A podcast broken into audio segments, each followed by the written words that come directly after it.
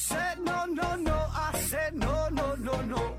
You say take me home. I said no, Perignon. You said no, no, no. I said no, no, no, no. No, no, no, no.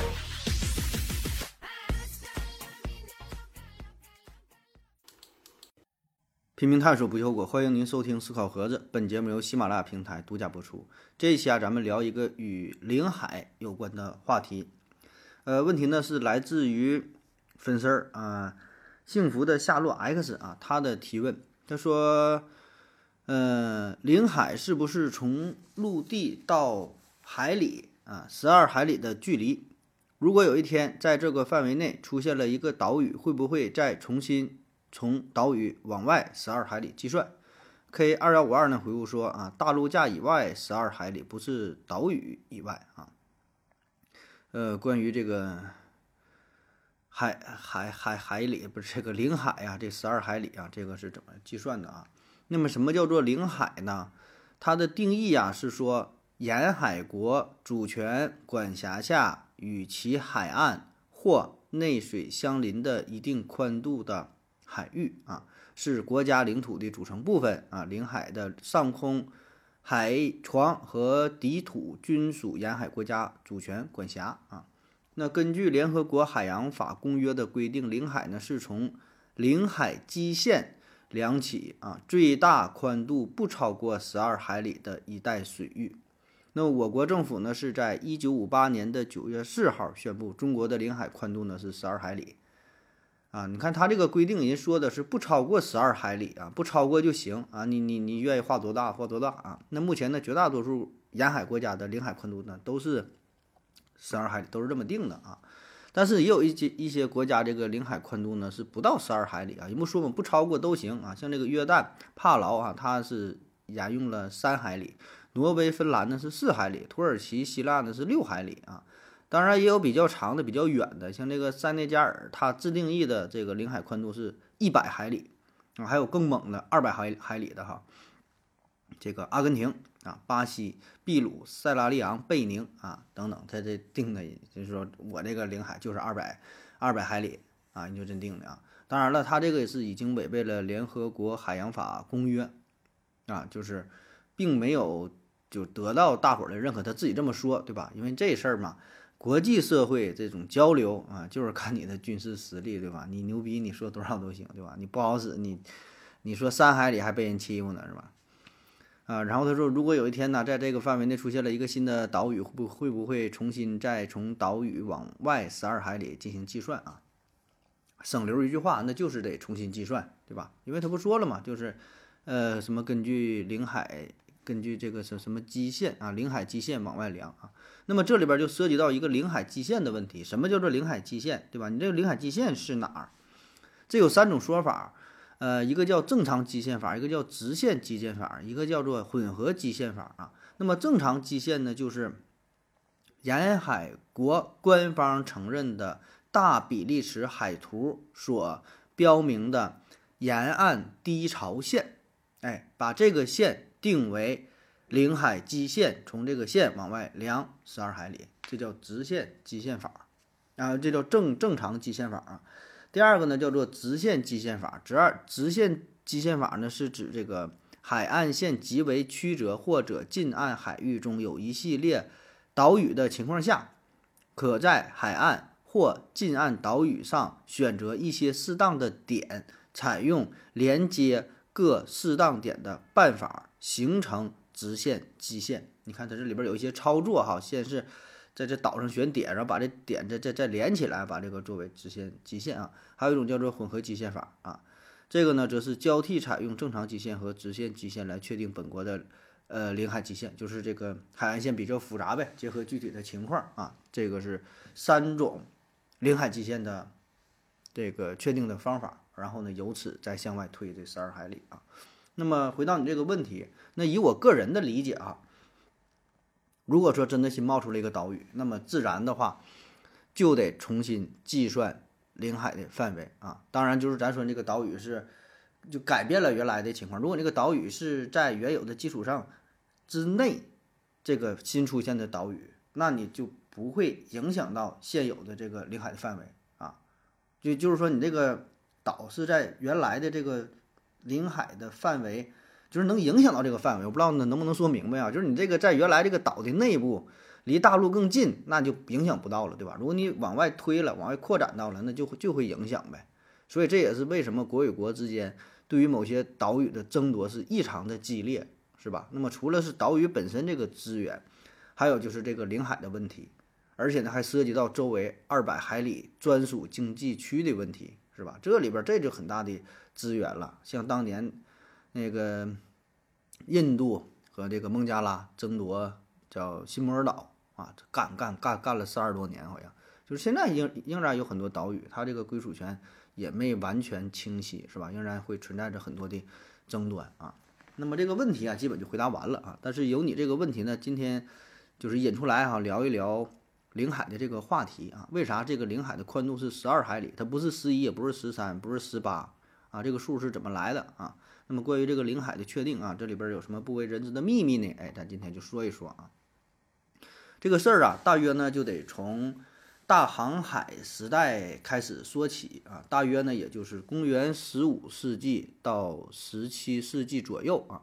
这个时候呢，是欧洲人家舰队是比较牛逼啊，像。当时这个西班牙、葡萄牙、英国、荷兰等等啊，这几个国家，那就就是开始在大海之上是非常活跃啊，出现在世界各处的海洋啊。当时他们探险嘛，那些探险家都是这几个国家的，是吧？还有像荷兰海上马车夫，是吧？还有叫当时那个环球旅行的，还有谁嘞？比较有名的麦哲伦呐，什么哥伦布啊、达伽马呀，对吧？都都是这都是这一波的，是吧？开始探险。他们呢是一方面是寻求新的贸易路线向外扩张啊，因为本国这个国土是比较有限的，所以只能在网这网上，只能在海上寻找新的机会，探索未知的世界，同时也是四处掠夺财富啊。然后呢，人们也开始意识到了海洋的重要性。原来都是在大陆上这个发展啊，因为过去的话，你这个航海技术也不行，船也不行，你也走不了多远儿，是吧？那么这个时候逐渐就开始成熟起来啊，看有这种远洋的贸易。然后呢，自然就引出了一个问题，关于这个海洋归属的问题，对吧？那海洋，你说这玩意儿是谁的？那么老大，啊，特别是一些沿海的国家，那就想到了，那咱家离海边这么近，起码海边这一块儿，这得是我的吧，是吧？还有呢，就关于这个岛屿的问题，你说这个岛原来没有人，这算谁的，是吧？谁占了算谁的？还有呢，有的小岛上有点人，但是人非常落后，是吧？非常原始，那咱给他占了，这个算谁的，是吧？就里边就开始。衍生出啊很多的问题，很多的争夺啊，而这里边最重要的一个问题就是，咱先如何确定一个国家合法的领海的范围？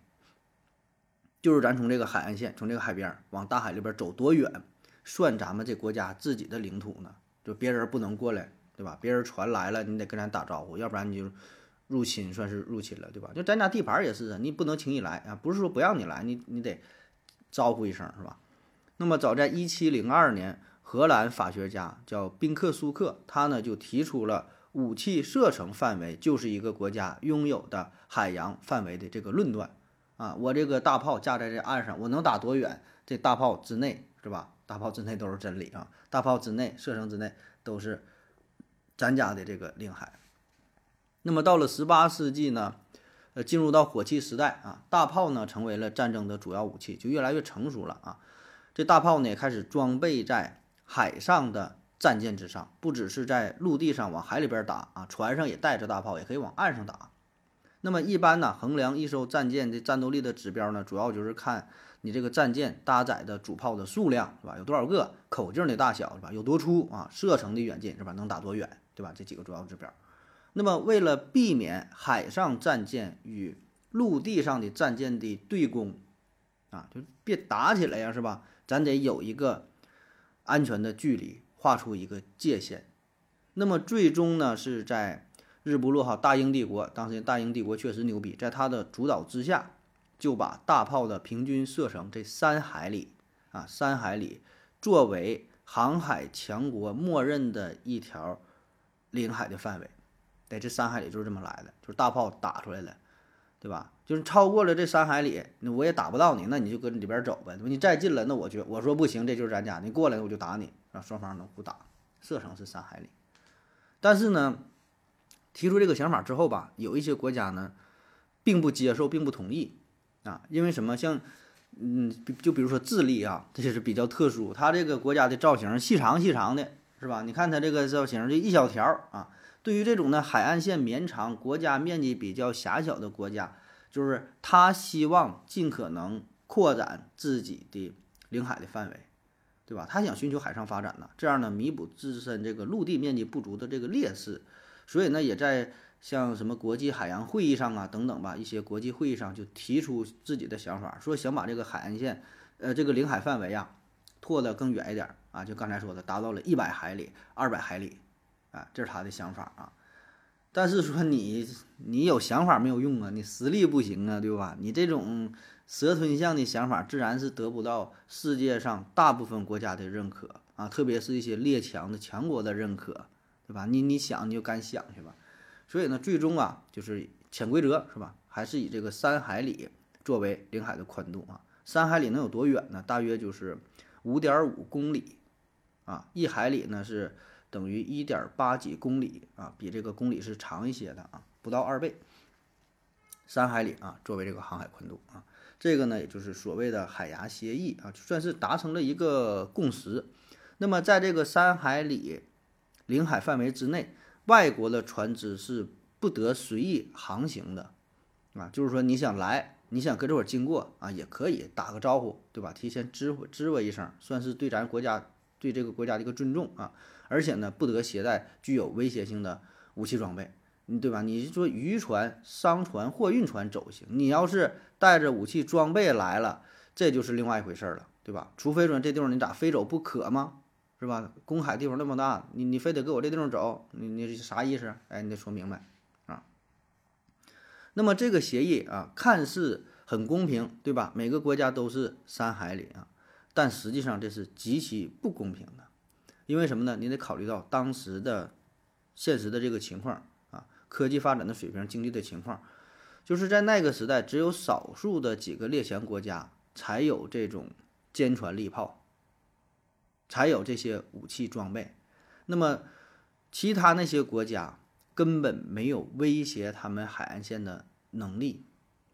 所以啊，这些列强可以倚仗着自己舰队。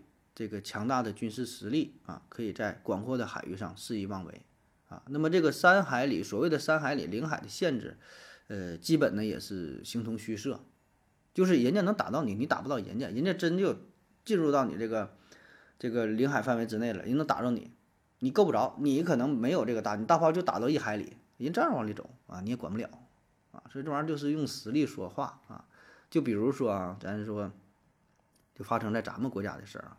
一九三一年的时候，国民党政府呢曾经颁布过，呃，领海的这个这个权利哈。咱说咱领海啊这么大啊，别人不能来啊，但是呢屁用也没有啊。那时候列强的军舰还是啊自由的游弋在中国的领海之上，甚至是江河之上，开到你长江里，开到你黄河里，对吧？珠江什么玩意儿就往里开，你说你能咋整？没有招，打不过呀。话说在鸦片战争之前啊。那时候还行呢，清朝有一阵儿还行哈。清朝这个这个水水师哈，清朝专门设立了内外洋的海洋管理制度啊。大清水师是对一百八十公里范围内的这个水域啊，实行了理论上的这个管辖权啊，就是他也重视到这个事儿，实力呢也还行啊。但后来他就不行了啊，特别是鸦片战争之后啊，不但呢，呃，这些外国军舰哈可以肆意的这个穿梭啊。然后像一些内河，基本也是丧失了控制的主权啊。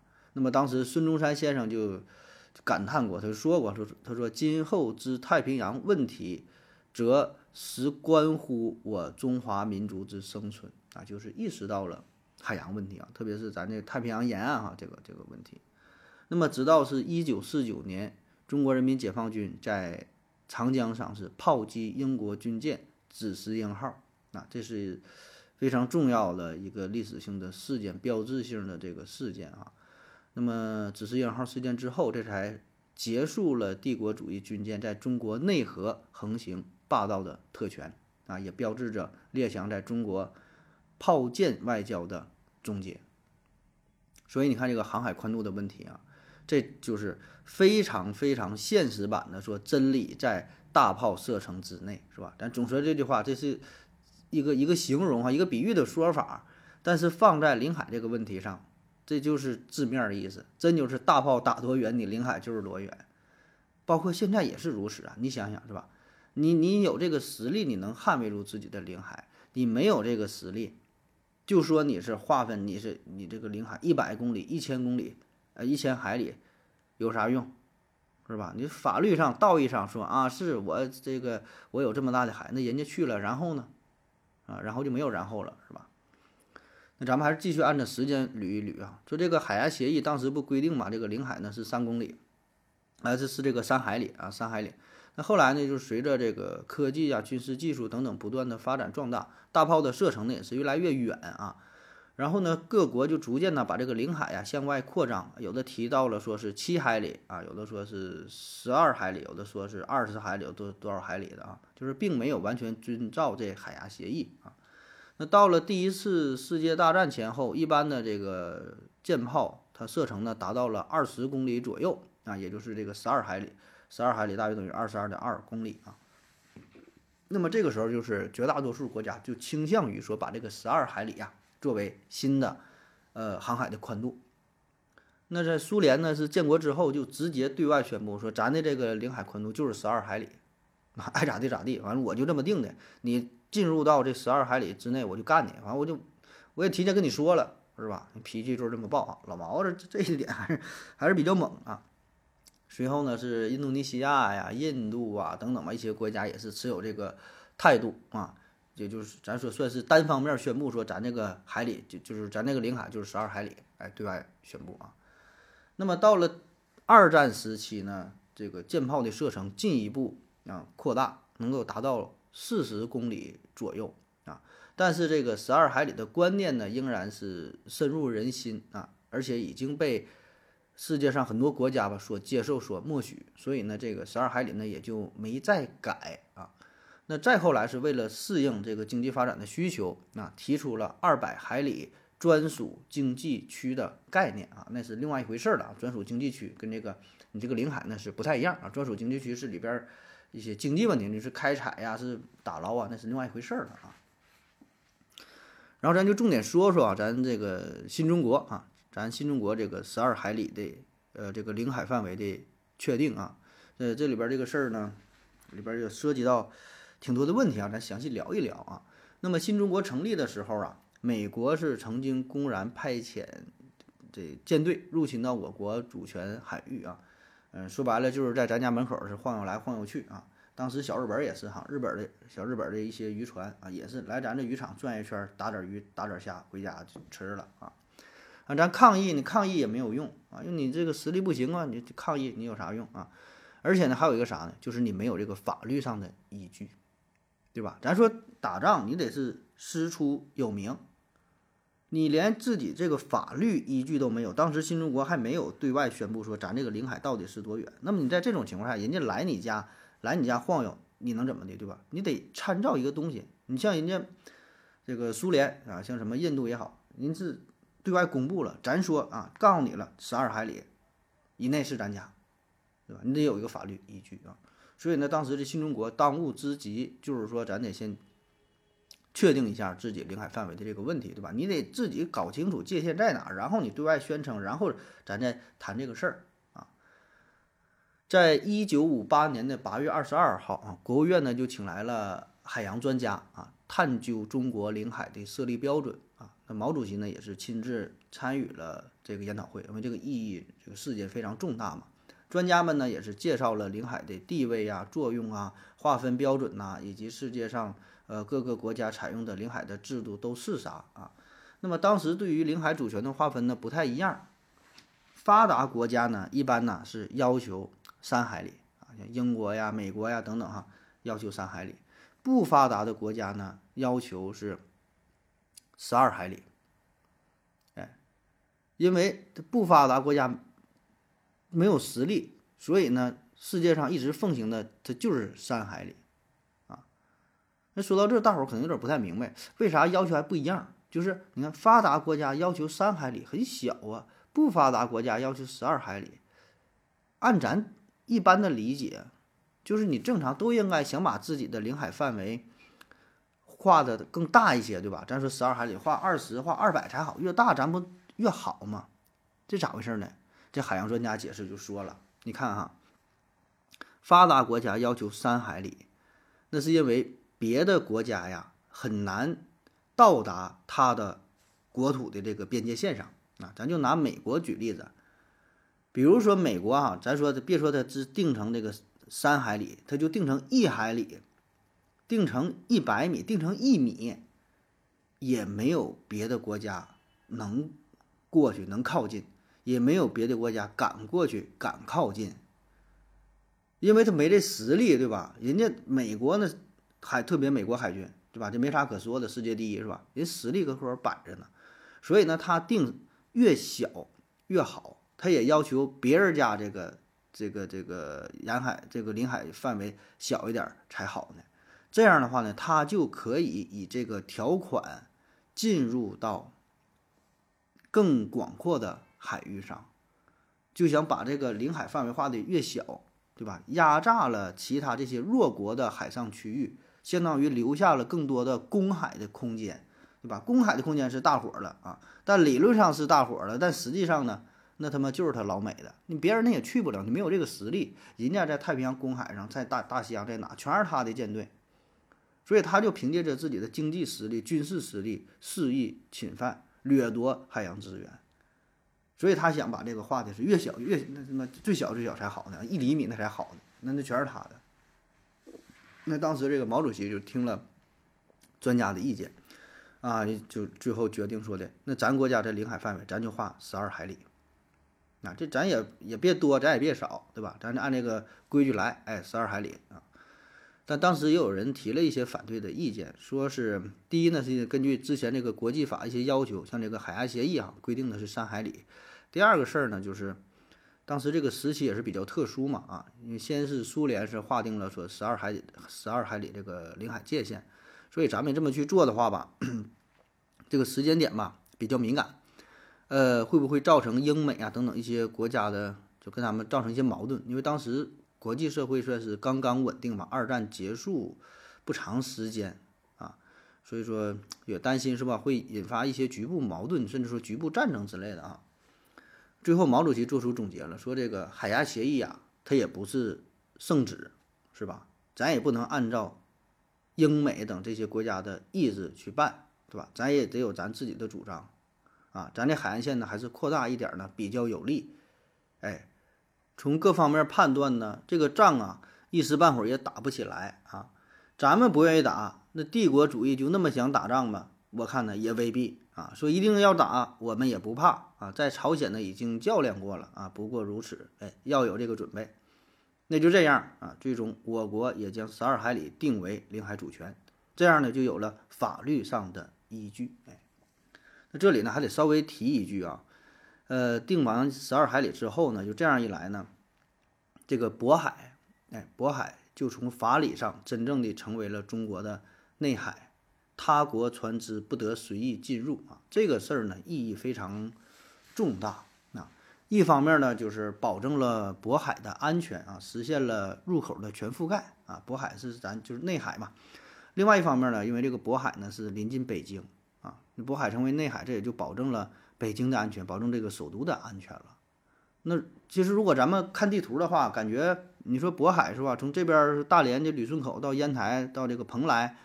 好像挺远的，是吧？直线距离是一百多一点儿哈，一百公里多一点儿，也就是七十七海里，哎，远远大于这二十四海里呀，对吧？你不得，就是说这个这个领海，你不得两边得对上是吧？你得小于这二十四，十二加二十二得小于二十四才能重叠呀，才能封闭上啊。但是你把这个地图放大一看，就是从旅顺到蓬莱之间有一系列的小岛，哎，其中最北边的有个重要的岛，这叫北黄城岛。啊，这个小岛，这个岛呢是隶属于烟台市啊。小岛面积不大，二点七万平方啊，二点七平方公里啊，呃，有八百多户人啊，说是两千四百多人啊。这个小岛是与旅顺口隔海相望啊，地方不大，但是意义重大啊。我在百度地图上一量，哎，它到旅顺呢大约是四十一公里啊，就是正好了，覆盖到了啊，所以这就一个全包围的结构啊，渤海就成为了内海啊，这是意义重大。那么这个十二海里的领海确定之后呢，呃，中参作战部的副部长叫雷英夫，他呢是请示毛主席说的，那咱既然确定了哈，我现在呢这有一份，就是将中国领海这个领海线啊标注好的这个中国地图啊，咱这个地图是否要发表出去啊？毛主席当时说呢，哎，咱先不着急发表啊，这个东西啊放在你口袋里就可以了啊。为啥制定以后还不发表，不着急发表呢？这什么意思呢？因为当时啊。正值啊金门炮战的特殊时期啊，金门炮战就是中国东南沿海这一部分哈，斗争呢是非常复杂和激烈。那在这种情况之下，如果你公开了地图，反而会束缚了自己的手脚。所以呢，咱先不把这个事儿啊说得太明，咱先不告诉你说我这个范围到底是啥。那么不公布，在具体问题的处理上便是可进可退。哎，比较自由，是吧？战术上这个策略呢，就是灵活方便，啊，那这个就是毛主席这个高明之处啊。那稍微说一下这个金门炮战的事儿啊，金门炮战，这是在一九五八年前后，呃，中国人民解放军福建前线部队对据守福建省金门岛的国民党军啊进行的大规模的炮击封锁行动，啊，老人家里有老人的，打听打听应该也都知道啊。那在美国的支持下呢，国民党叫嚣要反攻大陆嘛。那大小金门岛的国民党军队啊，是不断的炮击福建沿海的村镇。那中国人民解放军呢，则是进行了警告性的炮击啊，作为回应啊。那么这个事儿呢，咱就不展开说太多哈。就是总之吧，在这个时机成熟之后，一直到了一九五八年的九月四号，我国正式对外公布了中华人民共和国政府关于领海的声明。啊，就把这十二海这个事儿啊公布出来。第一条呢，就宣布中华人民共和国的领海宽度为十二海里，一切外国飞机和军用船舶未经中国政府许可，不得进入中国领海及其上空。那么选择这个时机公布领海声明，这也是经过深思熟虑的啊，就是向世界表明，当时发生于中国领海线以内的战事，完全是中国的内政。一切外国无权干涉，哎，所以这一步一步都是都是这个有计划的啊，都是安排好的啊。那在中国公布了领海声明后，短短的几个小时哈，美国政府发言人呢就宣称说，美国认为按照国际法，海界线为三海里哈，遵守三海里界限的国家，依照国际法没有义务承认一个更大区域的主张。美国从来不承认十二海里领海的任何要求，我们历来对领海态度一直是十呃一直是三海里的范围。美国海军也不承认中国关于领海宽度的决定啊。他说我是认为三海里，我那我我要求别的国家也是三海里啊，就大概就这意思哈。那么在这个声明生效的四天后，当美国军舰再次进入到金门为蒋舰护航的时候，哎，咱们是遵守只打蒋舰不打美舰的指示啊。解放军呢是集中炮火猛攻国民党的军舰啊，将蒋舰美乐号是打的是起火爆炸啊，蒋舰的美珍号是呃再现重围，那么美舰呢自然是不敢妄动啊，最后呢是只得逃离啊，所以呢这个也是试探到了这个美国的底线啊，就是双方是互相试探，其实这个哎战争这个事儿是吧？它很复杂啊，不是咱想象的上去打打死拉倒啊，它 并不是这样啊。那在一九七三年哈，召开了第三次海洋法会议，经过九年的艰苦谈判啊，新的海洋法公约，也就是联合国海洋法公约，于一九八二年四月三十号正式通过啊。这个联合国海洋法公约关于海洋权益有这么几个规定哈，一个呢就是这个领海的问题啊，就是这十二海里内是领海啊，基线以外十二海里。之水域沿岸国可制定法律规章加以管理并运用其资源啊。外国船舶在领海有无害通过之权啊，而军事船舶在领海国许可下可以进行过境通过。然后就是二十四海里之内是临街海域啊，临街海域。那么这个临这个区域呢是呃沿岸国可以执行管辖领海的反走私啊、反偷渡的法律啊。然后呢，后来又加上了这个二百海里专属经济区，啊，在这个专专属经济区以内，呃，进行一些什么石油开采呀等等吧，这这这这些事儿啊，呃，以上呢就是关于啊领海这个确认的这个问题啊，十二海里啊，感谢各位收听啊，谢谢大家，再见。如果您也想提问的话，请在喜马拉雅平台搜索西西弗斯 FM，在最新一期的节目下方留言即可。欢迎您的参与，我在这里等你哦。